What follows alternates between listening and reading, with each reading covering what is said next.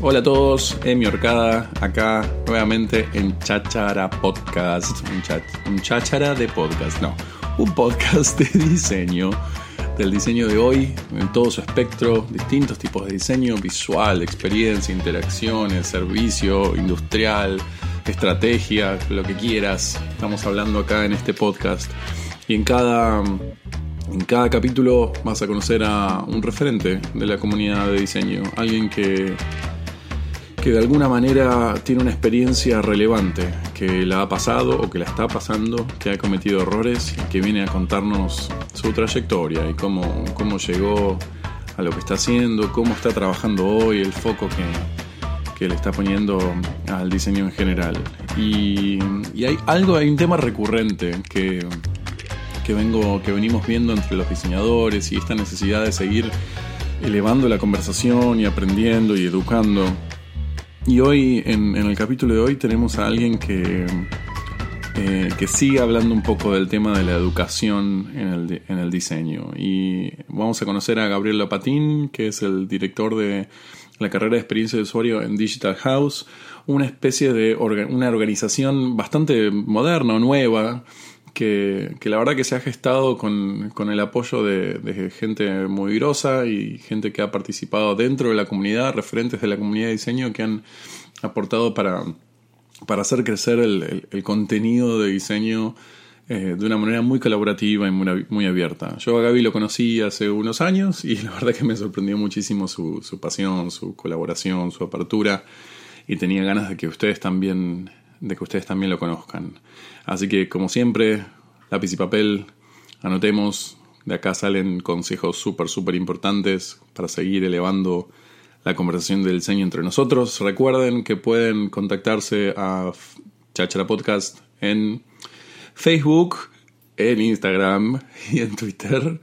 Eh, y ahí seguimos la conversación. Dale, escuchen, disfruten.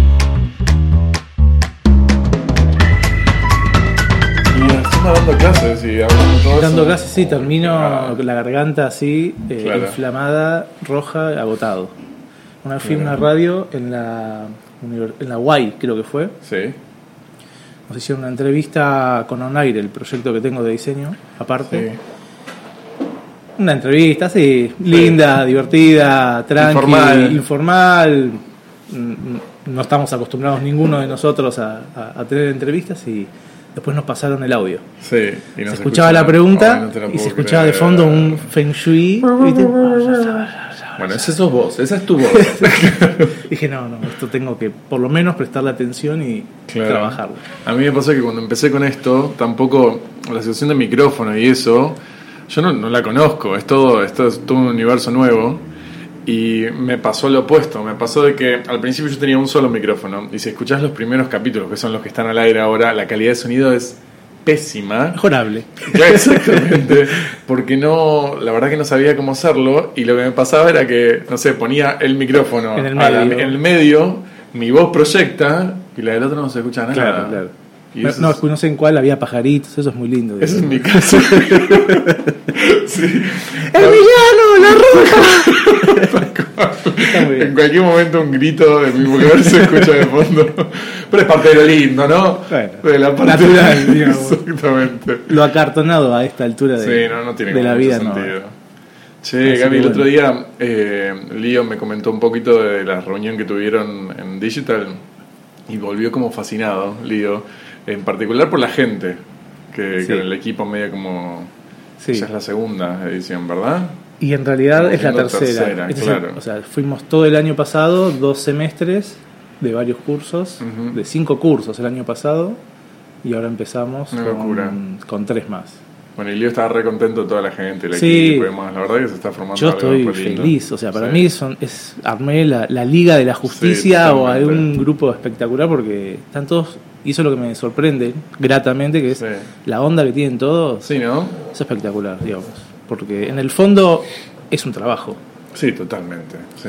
Eh, pero las ganas, el interés, la participación y la colaboración, digamos, me sorprende, pero en realidad no me sorprende entendiendo de qué trabajamos. El tipo de gente, claro, más que nada de eso, ¿no? O sea, sería incoherente. Este, Los hay, igual existen. Definitivamente. Pero sí, es como que eh, noto que un montón de gente de la industria tiene muchas ganas de, de dar a la comunidad, de educar, de, dar un poco de vuelta. Sí, y eso es súper motivante. A mí me motiva a, hacer más cosas, a, juntar más gente y, mm. a, sumar también.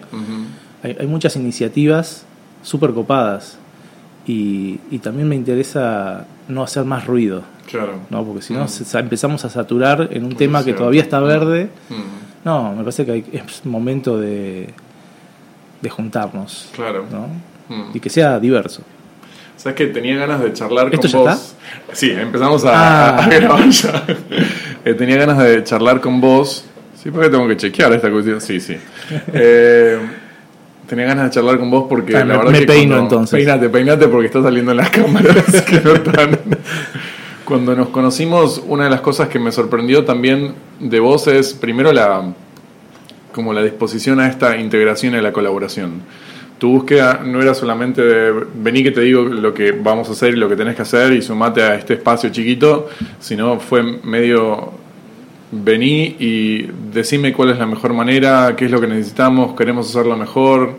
Y más allá de la institución de Digital House, que me parece que está haciendo cosas increíbles, me parece que tu actitud frente a formar un equipo de gente que viene con una cancha tremenda, eh, me gustó. Me pareció súper adecuada porque permitió la colaboración. Y, tenía ganas de un poco de ver cómo fue tu vida con diseño en general. Pasaste por distintas organizaciones, con proyectos propios, con proyectos no tan propios. Sí. Y tenía ganas de ver en qué momento, en qué momento te, te picó el bichito del diseño de la creativo o capaz no te picó y lo hiciste de casualidad. Tengo urticaria, me parece. ¿Ah, sí? sí, de toda la vida. Es una enfermedad más crónica sí, que muchito. No, todo relacionado al diseño visual, gráfico, el arte, este, desde súper chico, digamos. Empecé, obviamente, haciendo las tapas de los cassettes. No sé si la audiencia sabe lo que es un cassette. Hay que aclararlo a esta altura de la vida, lamentablemente. Se googlea cassette, sí. de 60, después de 90. ya de 90 era una cosa como que. Wow. Y, y, esos de cromo se llamaban. Sí, exacto. deluxe, digamos. eh, nada, ya, empezaba haciendo esas cosas, ¿no? Eh, haciendo particular tapas de, de, cassette o compilados que grababa de la radio o, de diferentes cassettes o de discos. ¿sí? Mi viejo me ayudaba o, ahí tenía un tocadisco. Ah, Menos saben lo que es. Era un nivel un poco más avanzado igual de, música. Pasar de una cosa a otra. Yo nunca sí, no, de chico yo no lo hacía, pero te asistía tu padre. no, pero los primeros años de la primaria sí grababa de caseta a cassette, doble casetera. Eso sí, espectacular. Eso es pero espectacular. doble casetera es una cosa que hasta el día de hoy tengo y a veces juego con, mis hijos. Qué locura. Eh, con la doble casetera. Eh, y me hacía las tapas, eh, una versión personal de las tapas, algunas simulando las reales, otras libre mm. interpretación. Era muy divertido y me metía letra set. Otra cosa que no se escuche esta charla me parece que está. Estamos apuntando un público un tanto 30, 40 No, yo tengo 18 años. Claro, o sea, una, alma antigua. Letra set no se sigue usando, no sé cómo hacen. Bueno, voy a, voy a subir unos años. Claro. Eh, no, y ahí empecé, digamos, y, y todo lo que es visual siempre me copó. Mi vieja, mi viejo relacionados con, con diferentes expresiones artísticas. Así que hacían ellos desde pintura, canto, actuación, ah, escritura, o sea, un poco de todo. Este, que sí, ya había ahí un clima propenso a, bueno, algo creativo, ¿no? Como que no te le iban a negar.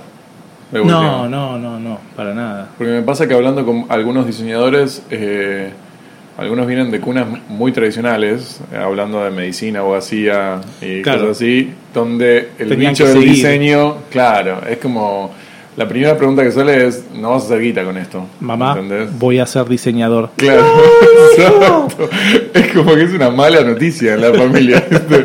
y yo inclusive me acuerdo, en mi momento, yo seguí ingeniería al principio en mi carrera, y tenía medio como adentro lo de con diseño no voy a hacer guita, no voy a, no voy a poder sustentarme. Sí. Eh, es, eso yo creo que hay actualmente un montón de, ¿verdad? de pensamientos así. ¿Se te cruzó eso por la cabeza cuando eras más chico de que, che, esto no... Eh, sí, sí, sobre todo en la secundaria, cuando estaba en una escuela muy buena, técnica, estudiando computación. Claro. Y no me gustaba. Y fíjate que loco. O sea, todo lo que tenga que ver con computación, tecnología. Básicamente tu vida hoy. Sí, sí. no te gustaba. No, no. Me gustaba, pero no es lo que quería hacer. Claro. O sea, yo ya en cuarto año hice hasta sexto. Cuarto año sabía que quería terminar ya la secundaria. Me quiero ir. Y ir a la facultad. Mm. Ir a la facultad a estudiar diseño. Mm. No, no tenía muy claro que era diseño, pero tenía muy claro que no quería estar más en la secundaria, digamos. La pasé divino, jugábamos a la pelota, comíamos, nos divertíamos y de, cada tanto estudiaba algo, pero eh, sí, este, la tecnología sigue siendo un problema para mí. Claro. O sea, yo tengo problemas con un reproductor de DVD que tiene dos botones. No me anda, no me funciona la película. Es algo personal. ¿Qué pasa? dos botones tiene. Poner, el DVD, play. Y cuando elegiste seguir diseño, ¿sabías, fuiste directo a diseño gráfico? Sí. ¿O tenías en tu cabeza algún otro tipo de diseño o otra expresión artística por fuera de diseño? Eh, también arquitectura, digamos, también era una emoción, quizás era, la, conocía un poco más. Claro. Eh, pero no sé por qué caí en gráfico, mm. digamos. No sé qué. ¿Hiciste algún test vocacional alguna vez? Eh, no. Yo tampoco. No, no. lo hice hace dos semanas. Ah, bueno. ¿Y qué te salió? hace dos semanas. Buenísimo lo que me ¿Ah, salió. Hace dos semanas hice uno porque estamos probando una aplicación para, para Digital House para ayudar a, a chicos que quizás no saben por dónde empezar a, estudiar o formarse, entonces eh, hay un test que en teoría funciona y está bueno, a, todos les dio un resultado coherente. Hmm. A mí me dio eh, que estoy interesado en, full, en Android, ser un developer de Android o de iOS o full stack. Bueno. Son las tres opciones que me dieron. O sea, diseño no. ¿Y bueno, estamos anunciando el cambio de carrera Está muy bien en este momento. Está muy bien, sí. Tengo, me gusta, soy, tengo un, lado que es muy este, cuadradito, súper ordenado. Eh, yo hice eh, páginas en HTML cuando era tablas y tablas y eh, era un crack, digamos, en el sentido de que te las escribía de cero en el notepad o alguna herramienta no, no, muy amena y te sacaba cosas muy copadas. Pero mm, sí, gracioso. ¿Y dónde estudiaste diseño? En la UBA. ¿En la UBA? Sí. ¿Cómo te resultó el proceso educativo? Para mí la FADU es, eh, espectacular. O sea, yo la amo. Amo el lugar, amo el clima, amo la gente, eh, amo lo que me dio, mm. ¿sí? Y siempre también entendí que era una parte de todo lo que es el tema. Eh, cada tanto venían personas de, intercambio y te mostraban el diseño desde Suiza, Bélgica, mm. no sé de dónde venían. Y claro, ellos son 15 que estudian la carrera, no 500, mil, no sé cuántos son, digamos, hoy. El otro día tienen máquinas, tienen todo. A nosotros nos cuesta bastante, pero eh, para mí lo sigo recomendando, digamos. Sí. sí, sí, sí. ¿Tuviste algún docente o algún momento en la carrera en la que, que te marcó por alguna razón, tanto positiva o negativamente? Sí, yo creo que yo tengo muy buenos recuerdos de la, de la gran mayoría de, de, los docentes, con mm. algunos sigo en contacto así esporádico, nos cruzamos en las calles. Mm. Eh, eh, muy bueno y también aprendí de las cosas que no me gustaron. Claro. ¿no? O sea, yo me fui, no sé si todos, pero yo al menos me fui armando el, el rol de diseñador, la mm. figura del diseñador, eh, con lo bueno y con lo malo. Yo aprendo mucho de lo bueno y de lo malo también, mm. o de lo regular a evaluar, pero se aprende mucho. Y ahí en la facu hay por momentos maltrato, digamos. Entonces, no sé si tiene sentido. A la hora de las críticas, de las devoluciones y todo eso, es un proceso como angustiante a veces. Y sí, mm. o sea, eh, cuesta bastante hacer todo, es todo práctico, ¿no? Todo taller, que es mm. espectacular, digamos pero esa instancia de que te evalúen, bueno, un poco lo hablaban con, con Fede, ¿no? La escuché el otro día. Eh, una buena devolución es súper rica para la persona, una mala devolución es súper dañina, ¿no? Te marca. Te puede marcar hasta, hasta la evolución de... Porque más como la identidad de la persona. Seguro. Básicamente, y como te puede marcar hasta tu capacidad de enfrentarte a una conversación directamente. Pero ni hablar de, tu... A ver, que te den una mala devolución, o sea, una mala devolución significa tirar mierda. Sí. ¿sí? Sin justificación, sin sentido, ¿no? Es, eh, eso depende cuán seguro estés eh, en vos y cuán armado estés, puede venir en que, che, esta carrera no es para mí. O, soy mal diseñador, un montón de cosas que son falsas, ¿no?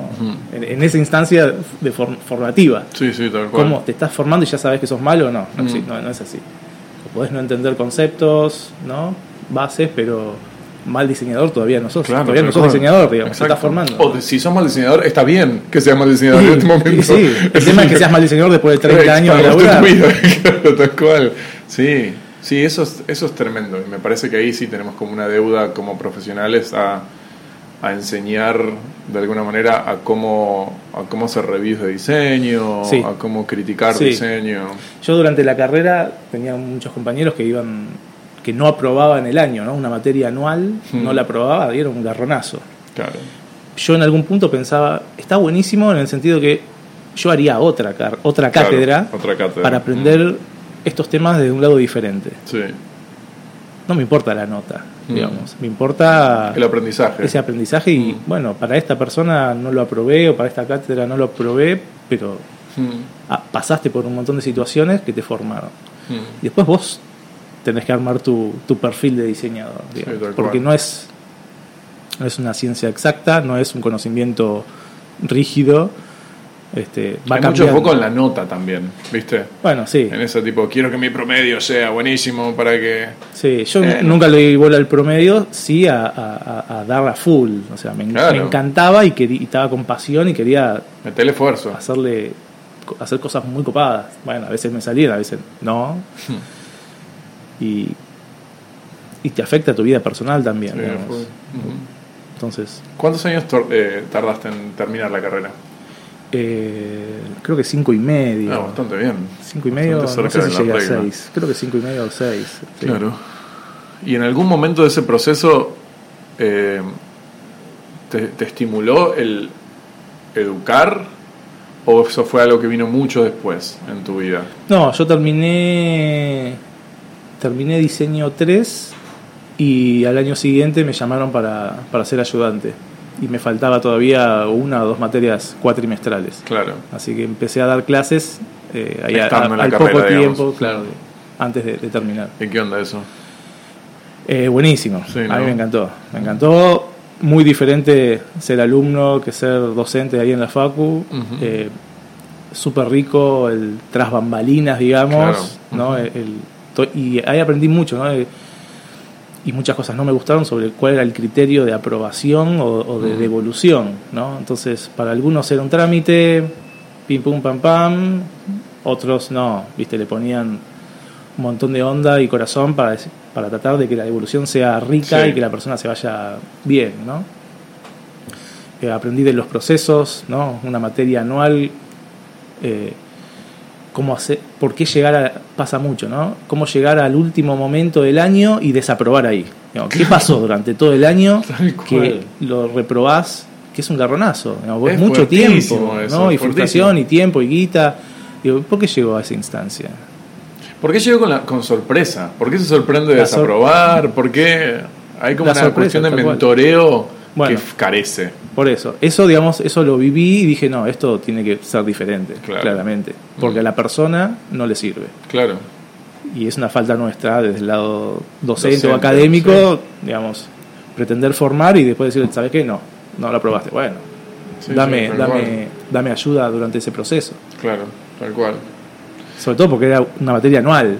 Sí, claro. El pacto era otro año de estudio. muchísimo, muchísimo. Hablaba también con, eh, con Carlos Venancio, que es el vicedecano de la cátedra. Sí, sí, un amigo. Y con Diego y, y, varias gente que están queriendo transformar un poco la FADU y me hablaban de, de los tiempos, que de hecho Carlos pronto va a estar en el, en el podcast, eh, de los tiempos de que toma al, al estudiante promedio la carrera que son muy largos. Eh, y ahora con las reformas que están queriendo hacer, están queriendo volverla un poco más ágil y más dinámica la carrera. ¿Vos durante la carrera laburabas también? ¿O hacías frilos? ¿O laburabas no, en em, yo empecé a laburar al mismo tiempo que empecé la carrera, ah, básicamente. Y laburé de diseño al mismo tiempo que empecé la carrera, así que hmm. un osado el que me contrató, digamos. eh, y lo loco es que empecé a trabajar en diseño mucho en digital. Ok. ¿No? Eh, no sabía ni de diseño ni de digital, mm. básicamente. Bueno, había terminado la secundaria con un título técnico en computación, así que algo más o menos mm. sabía cómo aprender las máquinas, pero no mucho más. Y mm, bueno, aprendí en, esos dos frentes al mismo tiempo. claro. ¿no? Las primeras páginas web de, de los 90, ahí las hacíamos. Este, Mucho banner, mucha cosa. Mucho color, mucha imagen de fondo para. Mucha imagen de fondo. ¿En qué momento nos olvidamos? Es como que hubo un, periodo en los 90 en la web en donde estábamos tratando de adaptar lo que sabíamos de, o lo que no sabíamos de diseño a lo digital y como que perdimos todo criterio. Hubo un montón en que estábamos como experimentando. Sí. Bueno, yo no lo tenía porque todavía no había empezado la carrera, así que, digamos, creo que me iba chocando este, semana a semana con problemas eh, y eso fue creo que todos los 90 fueron esos, ¿no? Hasta que nos dimos cuenta y aprendimos, bueno, nada de los 90 es rescatable, digamos. No, fue todo un proceso oscuro de experimentación, de llevar medio lo editorial a lo digital. Eso, es eso, ¿no? Y, bueno, eh, a veces hablando, ¿no? Decimos, bueno, ¿cómo, cómo fue esa evolución del diseñador gráfico, cómo se vincula el diseñador gráfico con hoy un diseñador UX o un diseñador digital. Y es eso, ¿no? Es, la herencia de cómo manejamos herramientas visuales y de comunicación, bueno, mm. cambia el soporte de, una revista o de, impreso, lo mismo editorial a, digital. Mm. Después eso fue se fue complejizando, porque las primeras webs también eran como más lineales, ¿no? Estáticas. Lo que te permitía los códigos en ese momento, los lenguajes de programación eran un toque limitado también. Claro. Hoy en día el nivel de interacción que puedes llegar a tener es extraordinario. Sí, sí, sí. Hoy cambió mucho más. La interacción hoy es mucho más compleja y abarcativa que en los 90 que eran links mm. y, no sé si mucho más, digamos. Tanto más simple era la vida, ¿no? sí, salvo cuando entrabas a una web con audio de fondo, un MIDI que no sabías dónde pararlo y, ¿viste? y saturaban los oídos, pero bueno. Mm, algunas eran mi responsabilidad. Fuimos culpables de meter eso. y durante el proceso de estudio y laburo, ¿fuiste cambiando de laburo o te mantuviste en el mismo lugar durante todo tu proceso educativo? No, laburé cinco años en una agencia chica de diseño. Eh, después de esos cinco años, bueno, que fue prácticamente toda la carrera. Eh, creo que el último año, año y medio, me abrí por mi cuenta. Qué valiente, muchacho. Sí, sí, mm. jovencito, 22, 21, no sé, por ahí. ¿Con algún amigo o solo? Solo, mm. estaba con mi, con mi novia, quizás nos ayudábamos, pero estaba al mismo nivel que yo de, experiencia en la vida, así que no, no mucha, mucha base. Y, y después, en, después de un tiempo, no mucho, entré en OLX en 2006. En 2006 entré en OLX y ahí también hice una estancia larga, nueve años estuve ahí. Es un montón. Mucho. Cuando entré, yo era el número 007. Claro. James Bond. Sí, me sentía poderoso. Claro. Eh, me sentía fachero, todo también. Totalmente, en traje. Sí, sí, sí. Y en remera, pero Ponía yo sabía que estaba cada vez que me ponía, che, Lopa, ¿te parece esto? Ponerlo acá, estos colores. Y yo le ponía cara así de James Bond y se resolvía solo. Apretaba un botón y saltaban los gadgets. Sí, sí. qué lindo, qué lindo. ¿Y te gustó laburar en el X? Sí. Una empresa también que estaba en en pleno crecimiento también, ¿no? Y probando. Yo llegué cuando recién, recién empezaba, hacía muy pocos, muy pocas semanas de, vida tenía. Eh, Con mucha garra, pero mucha incertidumbre. Sí, total. Fue, fue vivir el proceso de una startup, digamos, con, con muchas ganas, intención, eh, buena gente y ir viendo cómo se daban pasos, ¿no? Eso, esa vivencia es espectacular, digamos. Hoy quizás eh, hay, un montón más de emprendimientos y de proyectos y está bueno vivirlo, digamos, porque es diferente a cuando ya estás en un laburo establecido, sólido, ordenado. Mm. No, ahí vivís en caos todo el mm. tiempo y trabajar en el caos es un desafío, porque ya mi vida es un mm. caos, trabajar en el caos eh, fue bastante desafiante, digamos. Creo que ese es uno de los skills. Eh, uno se va poniendo viejo también, ¿no, Gaby? Yo no. Empieza, y empieza como a reflexionar de cosas.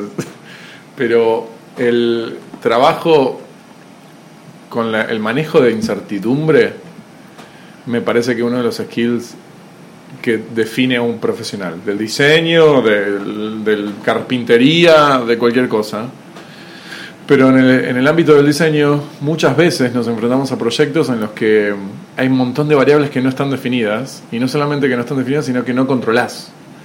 Y, y tu laburo no solamente es el, el, ordenar los elementos de alguna manera, sino que es manejar esa incertidumbre para echar un toque de luz. Sí, sí, eso es súper importante. No sé si lo si hoy me siento como que lo alcancé.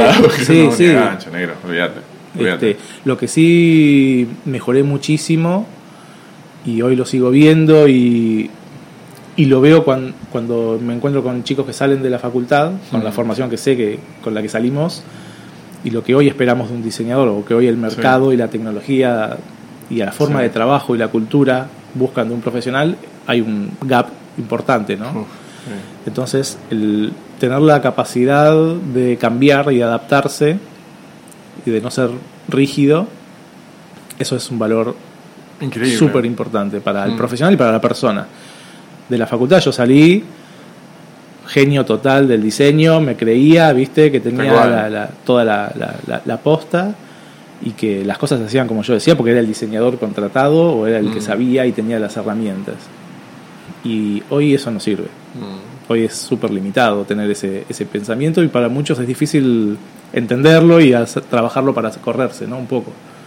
Me parece que esa calidad de colaboración y de integración es, es crucial, es tremendamente crucial. Y no somos educados.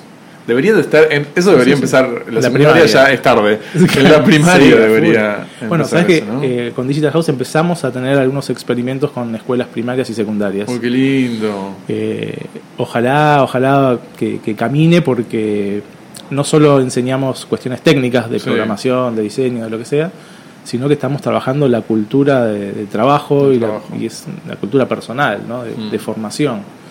¿Cómo llegaste a digital? Eh, llegué por los directores académicos que básicamente me, dieron trabajo toda la vida porque me hicieron el contacto también con, con Alec para OLX y fueron mi, uno fue mi docente en la secundaria. Una especie de ángel guardián. Sí, la verdad que le tengo que estar súper agradecido, lo estoy, este, eh, porque me la hizo bastante fácil el camino, ¿no? Mm. Yo, yo a veces pienso, bueno, ¿cómo llegué hasta acá? ¿Por qué? Y, y no creo en la suerte.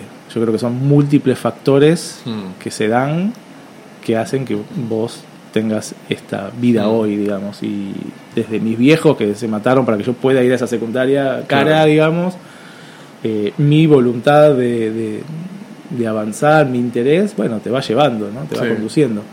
Este, pero la verdad es que este chabón me dio el laburo Exacto. los últimos 15 años, así que... Hay gente que te abre puertas también. Sí, que, sí. Que habla también de la tipo de buena persona que es.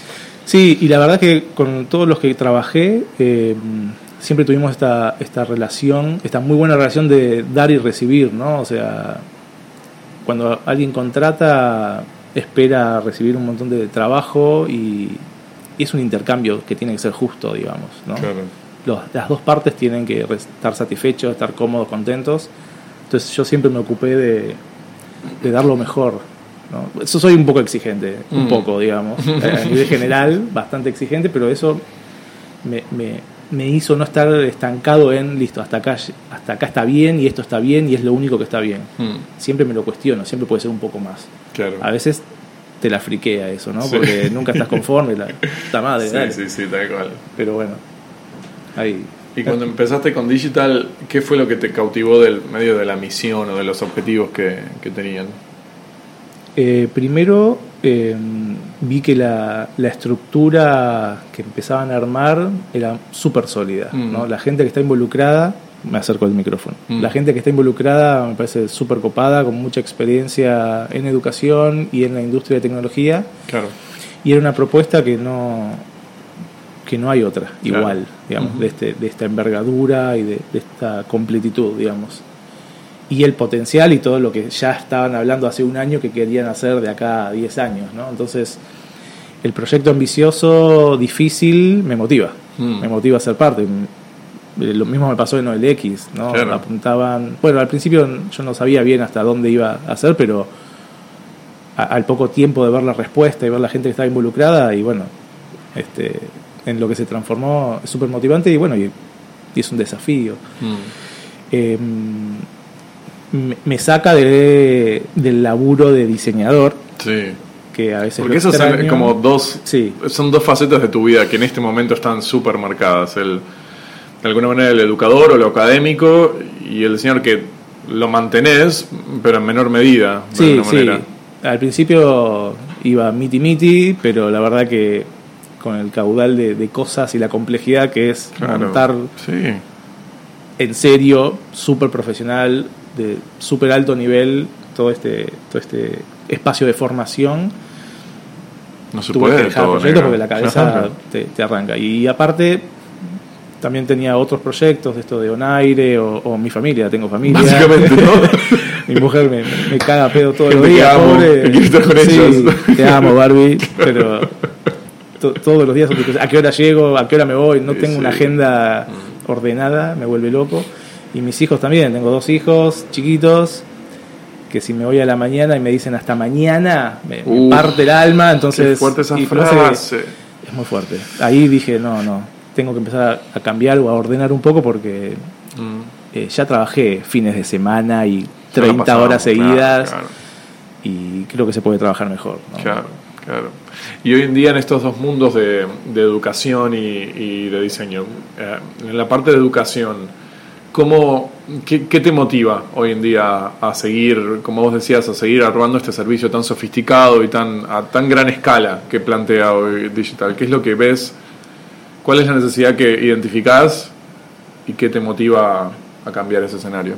A mí siempre me copó el diseño y me copa y, me copó entender el alcance y, el poder que puede tener de resolver un montón de problemas para las personas eh, y siempre tuve mucha dificultad de hacerlo ver, de hacerlo notar, de que la cultura de diseño se comparta en, en, un lugar de laburo o en la sociedad. Creo que acá todavía está muy verde, ¿sí?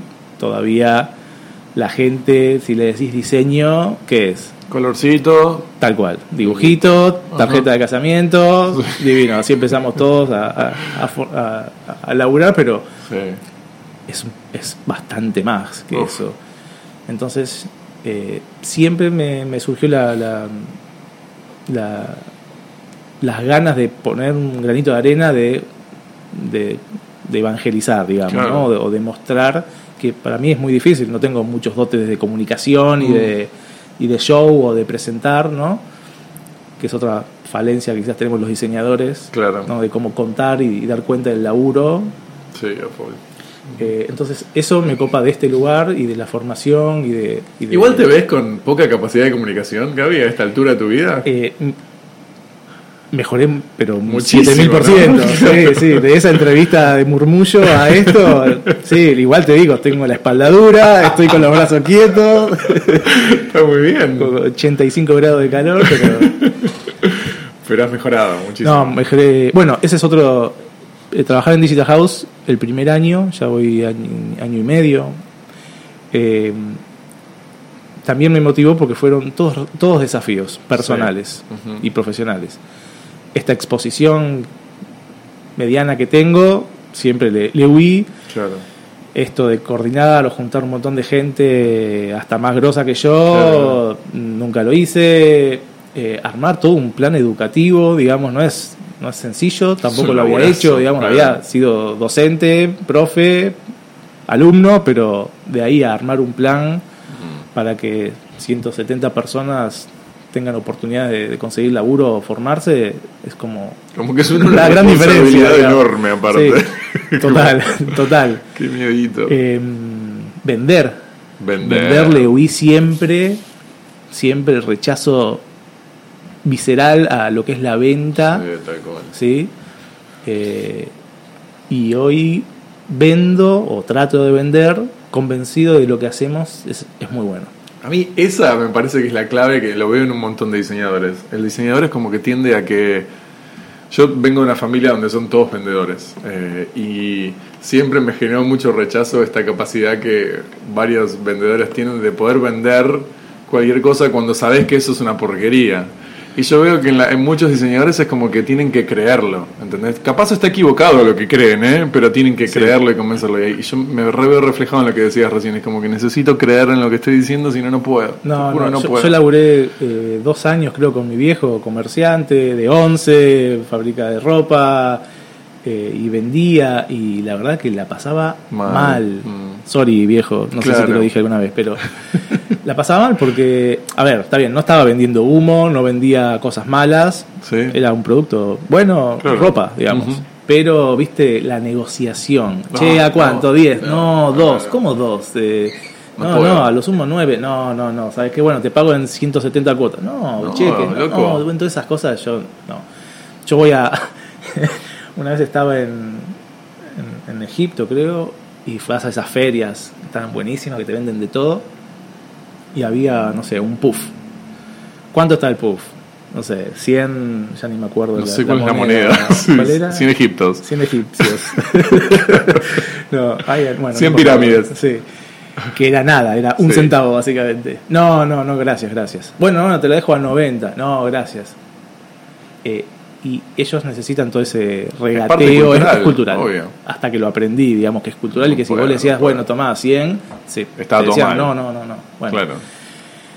Y verlo desde lo lúdico y desde la diversión y de que es cultural, eso me hizo entrar un poco más al mundo, como para acomodarme en algún lado, porque si no es rechazo, digamos, no te voy a vender nada. Totalmente. Si, te parece que te sirve y que te da valor, compralo, y si no, no, ¿entendés? Yo para el marketing no, no, no sí, totalmente. Este, pero bueno. Y todo eso, eh, la parte eh, de negocio, la parte como de generar un, una currícula, la parte de generar un equipo que se comprometa y que sustente esa actividad, la parte de conseguir gente. Sí, eso, eso, eso, me gusta. Eso me gusta. Tuve buenos resultados en, en OLX, muy buenos resultados ahora en Digital. Tengo un equipo espectacular. Divino. Este, quizás me sale naturalmente el, poder tener un clima agradable, digamos, que es difícil, ¿no? Este, que la gente tenga ganas de laburar es muy difícil. Sí, tal eh, y, que, y, liderar y no ser jefe, ¿no? Esa diferencia de dar espacios y, que todos crezcamos. Ah, si yo estoy en un lugar donde no voy a poder crecer, que lo que yo haga haga que no pueda crecer, eh, que no puedan crecer las otras personas, no me gusta, está mal, digamos. Bueno, me sale, más o menos. me fue bien, así que. Eh, pero es, es un desafío, es cansador, sí. que estar con la energía arriba todo el tiempo, pero es parte también de, formarte como profesional, digamos. ¿no? ¿Cómo ves a los chicos que entran a Digital House? ¿Cómo vienen preparados o con qué expectativa vienen de, de una carrera que les va a enseñar diseño de experiencias y, muy enfocado en lo digital? Eh, es bastante variado el, el perfil de las personas que entran. Eh, todavía tenemos mucho por explorar. Creo que todavía estamos eh, recibiendo personas muy, muy eh, ligadas con el diseño gráfico, con el diseño audiovisual o que quieren transformarse, que quieren pasarse a... Que quieren, claro, o, que vienen trabajando y, formándose de forma este, independiente y mm. necesitan una estructura, necesitan herramientas, procesos. eh, o no conocen y están en la industria gráfica y branding y, todo eso, eh, que está espectacular, digamos. es claramente uno de los, de los perfiles de, de, estudiantes que esperamos, porque entendemos que este es un complemento que, les puede servir mucho. Pero después hay un montón de otros perfiles para lo que es el mundo de diseñador de experiencias que pueden no ser diseñador. Y eso todavía creo que falta, falta comunicarlo mejor, digamos. Lo tratamos de decir, pero este, la gran mayoría, no sé, 50-60% de los, de los alumnos son diseñadores.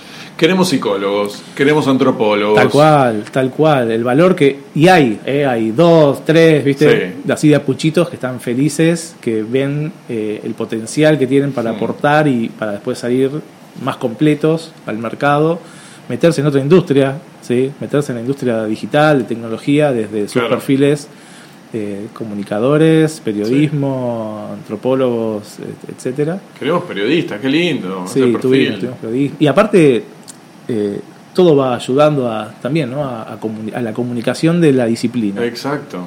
Yo no sé comunicar, no sé escribir tan bien, digamos. Entonces, estamos justamente estos días debatiéndonos cómo contar lo que hacemos, cuál es el valor que tiene esta disciplina, por qué te puede servir o cómo salís, y no desde el lenguaje técnico, sí, exacto. sino alguien que, venga de otro palo, que entienda eh, qué es lo que te vas a llevar.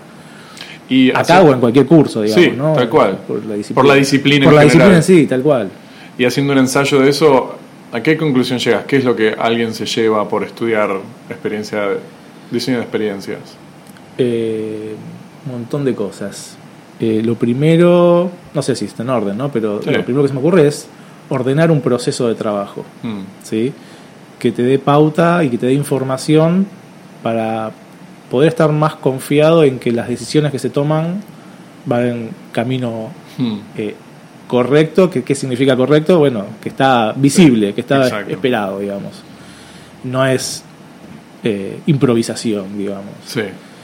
Eh, abrir la cabeza, lo colaborativo. Tenemos algunos problemas de. Mucho del trabajo es en equipo. Hmm. Gente que no se conoce. SAS, problemas. No quiero trabajar con este, este no labura, no me gusta. Bueno, viejo. Esta es la vida misma, negro. Hay que aprender a resolver esos problemas. Son un equipo. El objetivo es común a todos. Trabajen sus diferencias. Te va a pasar en un laburo donde no puedes evitarlo. Tal cual. Entonces, en esta cursada tratamos de, tener esa... no tratamos de tener problemas, tratamos, de resolverlos, ¿sí? Porque si los resolves acá, en este entorno cuidado, bueno, ya vas a tener un, indicio para cuando te pase en la vida real cómo manejarte, digamos, ¿no? O sea, si todos creen tener la razón, no trabajen de esto, digamos, básicamente. Em, y después, eh, para mí es muy poderoso ver el impacto que tiene un proceso de diseño en los resultados y ver que ese proceso lo puedes aplicar en múltiples eh, alcances de tu vida. ¿no? Diseño de interfaz, perfecto. Diseño eh, del, del, cliente, Customer Experience, hmm. un alcance más amplio. Eh, service, espectacular. Pero después siguen habiendo más capas, tu vida personal, etcétera, etcétera. Entonces, ¿cómo encarás vos los problemas cómo encarás vos las soluciones a los problemas que te van ocurriendo en la vida, que te van a aparecer. Creo que eso es muy poderoso y, y, es, la estructura es muy similar, es la misma. y es muy simple, aparte el proceso de diseño termina siendo, por lo menos lo que es design thinking y un proceso centrado en otra persona, termina siendo muy fácil. Y eso, eso es un poco lo que me lo que me alegra que estén explorando cosas con primaria y demás, porque ese proceso de observación, modelación, divergencia y, y demás, me parece que lo tenemos que tener tan a flor de piel. Eh, inclusive de cualquiera, el abogado, el contador, el todo. Tal cual. Yo creo que lo, importante de este modelo es que eh, nos ayuda a conectarnos con nosotros mismos en nuestros problemas o con los problemas de las personas que están siendo objeto de, estudio, digamos. Esa conexión eh, es, es, la, clave, porque hoy vivimos a los pedos, vivimos todo así, nos mandan a hacer cosas en forma automática, digamos, y ahí es donde las cosas salen como salen, digamos, no, no tenés ninguna certeza, garantía de que estés haciendo las cosas bien porque estás en automático. este proceso a mí me ayuda a conectarme con el problema, a conectarme con eh, las hipótesis y las ideas de solución. Una empatía y una empatía, una empatía que lleve a... Hay algo que a mí me encanta el proceso de diseño, que es esta capacidad que tenemos de generar, como vos decías, esta hipótesis e inmediatamente poner algo, inmediatamente querer romperla, ¿entendés? Y decir, bueno, no, esto no va a funcionar. Contrastarla, a ver si... Exactamente, que es un proceso científico, tradicional, que hace cientos y cientos de años que lo llevamos, y que por alguna razón es como pensamos, no, pero en esta área no va. Sí, no, esta área también va, y es una mezcla entre empatía y lo, lo sentimental o lo emocional con un proceso científico que alguien puede reproducir también. Tal cual, pero eso, la formación de diseñador, ¿sí? Mm. Te, te, lleva a eso. Claro. A decir, no, no, esto es así. Y, no, nos la refutamos, ¿por qué es así? ¿no? Entonces romper con eso que recién salís y te formaste con eso, ahora romperlo, digamos, eh, Es, difícil. Y otra cosa que para mí eh, te da la, la, visión del diseñador, digamos, es que ya me es natural, digamos, ¿no? Mm. después de tanto tiempo, es esta mirada completa de la, de la, de la cosa. No, no, no, no parcial, no hacer foco en una cosa, sino lo holístico, lo que en palabra difícil es entender de punta a punta cuál es la situación, digamos, ¿no? ¿Dónde estás? Luego enfocate, si querés, tu, disciplina, tu talento, tu lo que sea, te va a enfocar en una parte, pero entender de dónde viene y de dónde va, porque eso va a afectar muchísimo tu capacidad de resolver el problema. Sí, y, de que lo que sea en lo que estés trabajando sea exitoso. Hmm. ¿no? Si solamente te centras en resolver tu, tu parte, digamos, y no entendés que otros componentes, porque siempre somos una suma de componentes, ¿no? es un sistema esto, o un ecosistema. Vos haces bien tu parte, pero el de al lado o el que está enfrente, arriba, lo que sea, lo hace en otra dirección y bueno, la cosa no va a caminar. Sí, tal cual.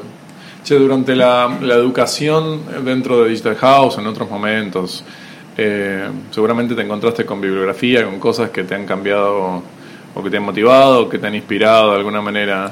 ¿Hay algo que recomendás vos a los alumnos o que, o que te modificó en tu vida? ¿Algún libro? Para bibliografía y referencia soy malísimo. ¿Una película? ¿Algo que...? Mira, uno de mis libros de cabecera es eh, se llama Más que humano. Ajá.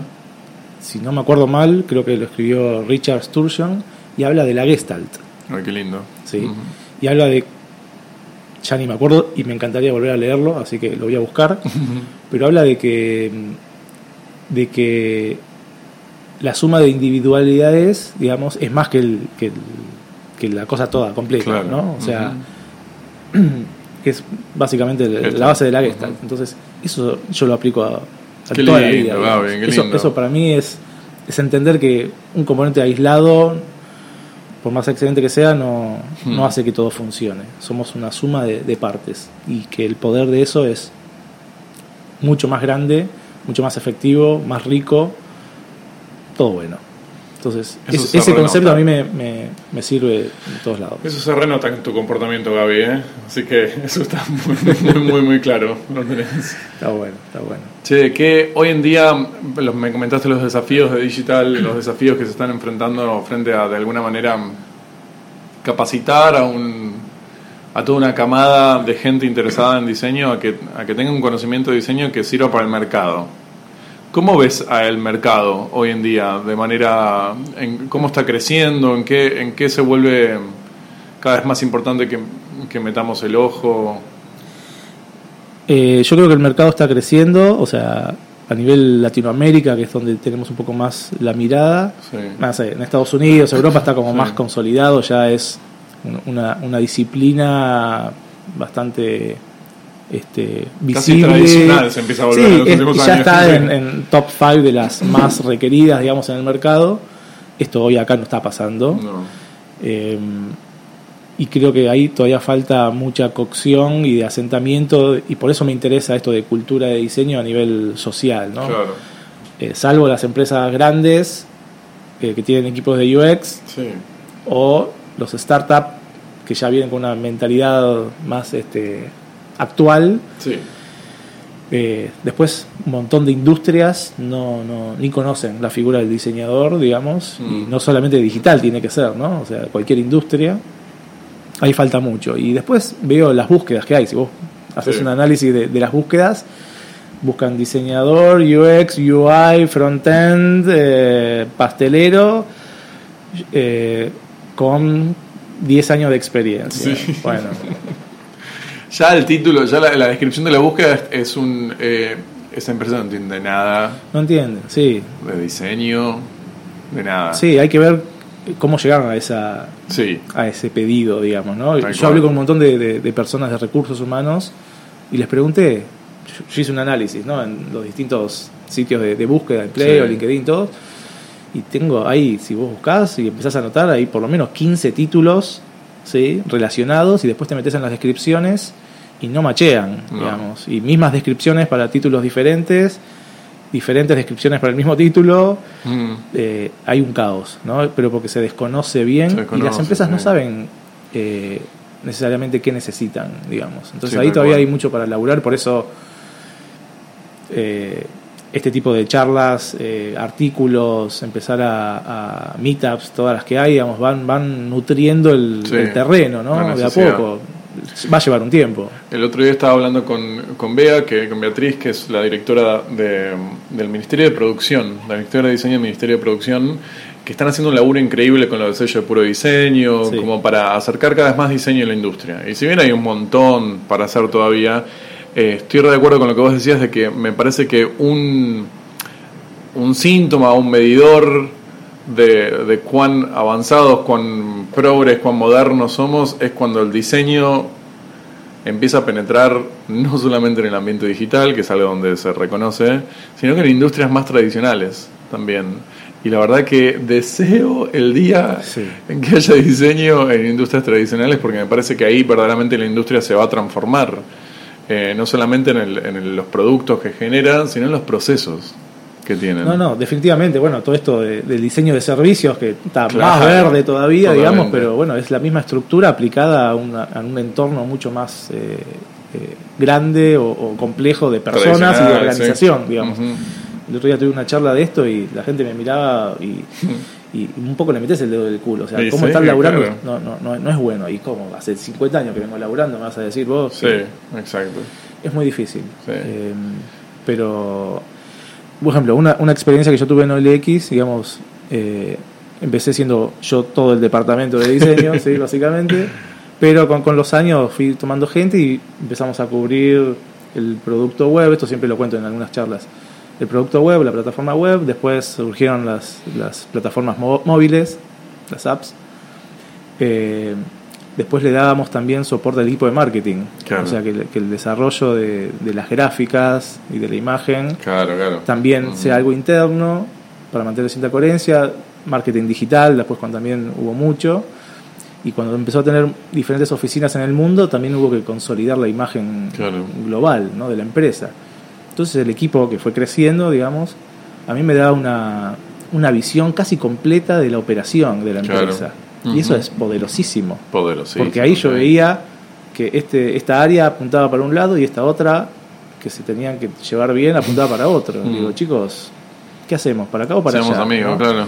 Entonces, esa visión completa, holística, digamos, era tenía mucho potencial. Algunas cosas se podían resolver, otras no por el mismo trajín del, del laburo, digamos. Pero ahí vi que el proceso de diseño o tener una mirada completa eh, sumaba mucho valor a la empresa, digamos. Hmm. Este, y es esto, estar conectados, alineados, trabajando juntos para que todos vayamos con fuerza hacia el mismo lado. Che, Gaby, hoy en día, ¿qué cosas te, qué te inspira? ¿Qué, ¿Qué es lo que ves en el día a día que decís quiero más de eso? Eh, yo, yo observo mucho todo, hmm. todo, todo. Y soy como una esponja que todo lo todo. Estoy acá te veo a vos y al fondo hay un cartel publicitario y veo los colores y la tipografía listo bueno ya me queda ahí en algún lado ¿sí? Em, entonces la calle me inspira mucho digamos. Y eso también lo, decimos mucho con, con, el grupo Naire con el que trabajamos. En la calle es donde pasan todas las cosas donde está la gente real viviendo su vida real y entonces eso me inspira mucho mm. las cosas que salen bien me, me, me, me inspiran las cosas que tienen que mejorar me, me motivan o, yo como con mi cabeza de diseñador digo esto se tiene que poder resolver. Claro. ¿sí? Siempre. Entonces hay un montón de oportunidades de, trabajos o de, proyectos ahí. Eh, entonces estoy así todo el tiempo, viendo, viendo cosas, acumulando ahí. Soy, soy, acumulador, digamos. De... Sos un hoarder de, de, cosas para observar. Sí, sí, sí, sí, sí. Miro mucho. Pero eso también te da un montón de bagaje visual y de mm. experiencias que te sirve para después transformarlo a, otro contexto. No sé, yo hice varios años de terapia eh, grupal. Oh, wow. Gestáltica. Entonces éramos 10, 12, 14 personas cada uno con su historia, pero yo vivía 14 vidas esos, esos miércoles de encuentro, digamos, por más que le pasase a otra persona, aprendía de la experiencia y de los problemas y de las resoluciones de esas otras 12 personas. Entonces me nutría, salía, viste, con unas vivencias casi, casi propias. Claro. Que después me ayudaron un montón cuando efectivamente me enfrentaba a situaciones similares. pasaba a vos, claro. Entonces ya, ya tenía herramientas, recursos para saber cómo estar preparado frente a tal problema o tal situación. Entonces eso es un poco lo que también eh, hago todos los días, ¿no? Observo mucho, miro mucho. Este, yo el, llevándolo al plano laboral, entré en Digital House y, casi medio año estuve preparando el curso, ¿no? Y aprendí bocha de los cursos que ya estaban hechos, digamos. Entonces aprendí de lo bueno y de las cosas que le iban saliendo bien. claro. Entonces yo fui como una iteración mejorada mm. de lo que ellos hicieron. Entonces está buenísimo laburar así. Después seguís mm. mejorando todo el tiempo, pero eso es un poco mi, mi, estructura mental, digamos. Claro. Che, y si tuvieras una pregunta medio así como absurda, pero si tuvieses superpoderes, y pudieses resolver un problema en el Volar. mundo. Ah, no. Acá, bueno, eso es lindo, ¿eh? un problema tuyo del día a día, ¿qué problema resolverías? Uf. Eh, o sea, un superpoder que me resuelve superpoder o es tipo con volar. Puede una botonera que aprieto y se va. Exacto, tal cual. ok. Eh, una botonera larga tendría. eh, bueno, me cuesta, hoy estoy viendo que me cuesta mucho organizarme mm. eh, y organizar todas las tareas y todas las actividades que tengo. Eh, me está costando muchísimo. Mm. Eh, Apretas el botón y de repente organizar. Entonces ya sé que tengo que hacer ahora, sí, un Kanban, digamos, este, con alguien atrás que me, que me dé un sopapo en la nuca para decir, no, es ese papel. Eso, claro. El día estaba trabajando con la compu y tenía el Trello abierto, sí. con todas las tarjetitas ahí organizando qué hacer, qué estoy haciendo. Y abajo en el teclado, post-it, lleno de post-it con otro Kanban. Claro, paralelo. Claro, el paralelo. Yo necesito el papel todavía. El así como escucho cassette, todavía necesito el papel. Entonces estaba con esos dos universos. Digo, esto no está, no, no lo estoy resolviendo bien, claramente. Este, bueno, eso es, eso es, digamos, lo más inmediato y actual que, que, me, que, me, aqueja, digamos. Yo te lo compro eso igual, ¿eh? Un botoncito que me organice y que persista después, ¿eh? También. Porque después que me cambien las cosas, Bueno, sí, sí, sí que yo lo lleve a cabo. que, dure un tiempo y que, me, lo pueda asimilar, digamos. Eso estaría bastante bien. Después el caos a mí me, Ocurre, es inevitable. Y yo me siento cómodo. La verdad que cuando la cosa está en plancha, mm. uff, no, no, me empieza a dar calor, me desespero, esto no está funcionando. Capaz que la plancha está arriba, ¿viste? Pero yo necesito un poco de... Oscilación. Sí, sí, sí. En la vida. Eso para mí es la definición de equilibrio. Okay. Se ríen cuando lo digo, pero eh, para mí el equilibrio es arriba y abajo. Claro, constante. Sí, o diferentes ritmos. Ah. Ritmo, para mí el equilibrio es ritmo. Mm. Entonces no es una línea recta, ¿no? Qué lindo eso, che. Sí, eso desde chico siempre lo... Me imaginaba mi vida como una maraña de hilo, ¿viste? Sí. Y que después este, hay un problema, se genera un, rulo, hay un nudo, pero después sale, después sube, baja. Bueno, esa, esa representación Qué linda imagen. Mm. La, tengo de siempre. Y, y entonces eh, me siento mucho más cómodo cuando las cosas eh, se mueven, están vivas, básicamente. Claro. Che, ¿quién de la industria hoy en día admiras o ves ante alguien que tenés que, que tenés mucho por aprender? Eh, no, no, sabes que no tengo respuestas, porque así como no sé de bibliografía y referencias, Hmm. eh, no tengo una persona identificada como que... No tiene que ser así mucho. conocido, sino alguien con el que labures vos o alguien que... Yo la verdad que, que aprendo y me gusta esto de, de absorber de todos lados de la vida y, absorbo de, de los alumnos que vienen, que no vienen de cero, vienen con un Sí. montón de conocimiento y visiones de mis compañeros, de, Hmm. de- de los que dirigen el, el proyecto, de mi familia, de mis amigos, o sea... eh, Siguiendo con esta tendencia que está, Sí, diga, sí. ¿verdad? Es que sí, mira, mi- mis amigos de, de siempre me, siempre me joden eh, porque me dicen, vos no tenés ídolos. Claro. ¿Cuál, es, ¿Cuál es tu ídolo? A ver, ¿cuál es tu- yo soy independiente. ¿Cuál es tu Sí. ídolo? Bochini. Me dicen, bueno, pero ¿cuál es tu ídolo? ¿Quién es tu ídolo? No tenés ídolos, me dicen. Claro. Pero porque yo no me aferro a una figura, sino que Mm. De muchas, varias cosas. Claro. Entonces, bueno, no sé, me sale así. Es bastante consistente con lo que decías de Gestalt, así que está, Sí, está sí. re bueno. Es mi modelo, digamos. tu mental. modelo, no, no, no, no lo armé, me sale, no tengo Sí, ídolos. sí. Bueno, qué sé yo. El bocha es lo más grande que hay, pero no vamos a poner a discutir esto. Sí, y última pregunta, Gaby. Eh, ¿Qué necesitamos para ser mejores? Eh, necesitamos sabernos eh, falibles, que, que nos vamos a equivocar, que nos podemos equivocar y que siempre hay una instancia de mejora, digamos. Todo cambia, toda la sociedad cambia, la tecnología cambia, la cultura cambia, eh, entonces tenemos que saber que tenemos que dar más, siempre hay más para dar, ¿no? Hay una frase que es vamos por más, en Onaire usamos mucho no paremos, no paremos de movernos, de generar, Sí. de explorar, eh, eh, me parece que viene por todo ese lado, ¿no? No quedarse quieto, no conformarse. Qué lindo.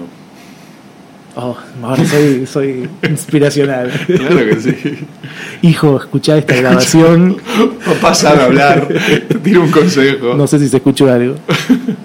Che, ¿hay algo que quieras, volviendo al tema consejo, que quieras decir a, a la comunidad de diseño? Algo que te salga. Eh, que sigamos activos, que me parece que es una, una, una buena comunidad que está creciendo y que, y que está bueno que compartamos un montón de momentos y experiencias para hacer crecer la disciplina. Mm. Yo hablo de la disciplina, ¿no? No importa dónde lo estudies, dónde trabajes, Sí, eh, yo creo en el objetivo de la disciplina, que es resolverle problemas a la gente, ¿no? Eh, yo creo y tomo la definición de diseño de ese lado, ¿no? Mm. Puede ser técnico, Sí, puede ser un diseñador con habilidades técnicas, tal cual. pero para mí el diseño es el que da valor a la sociedad, es el que suma, el que nos hace vivir mejor, que nos resuelve problemas. Ese es el objetivo de, de la disciplina diseño en todas sus expresiones, gráfico, industrial, etcétera, digamos. Eh, eso. Gracias, Gaby, No, gracias a vos. por compartir tiempo. Espero que se escuche, que le guste y Yo bueno. creo que sí, acá me está diciendo que sí. El Que sí. ¿Tenemos llamados? A ver, A ver, Gonzalito. o sea, al móvil. Este, en este. No, eso está bueno. Si hay preguntas por Twitter o, donde Yo te quieras. tagueo por todos lados después. Uy, dale. Dale. Dale. Hay, Muchas gracias. si me googlean hay fotos que me parece que no, bien. Que Pero vamos a empezar a bloquear. sí, sí. Ahora, ahora voy a llamar a las chicas de Google. Exacto. Bueno, Bueno, muchas gracias, Gaby. Gracias a vos. Saludos a todos.